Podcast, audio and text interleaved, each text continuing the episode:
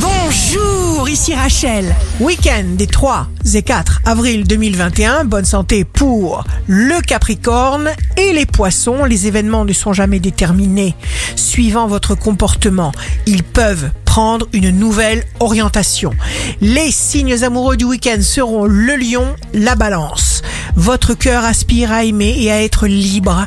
Est-ce que ça ne fait pas du bien d'aimer N'est-ce pas la plus grande joie? D'être amoureux. Les signes forts du week-end seront le taureau et les gémeaux. Vous disposez de votre avenir.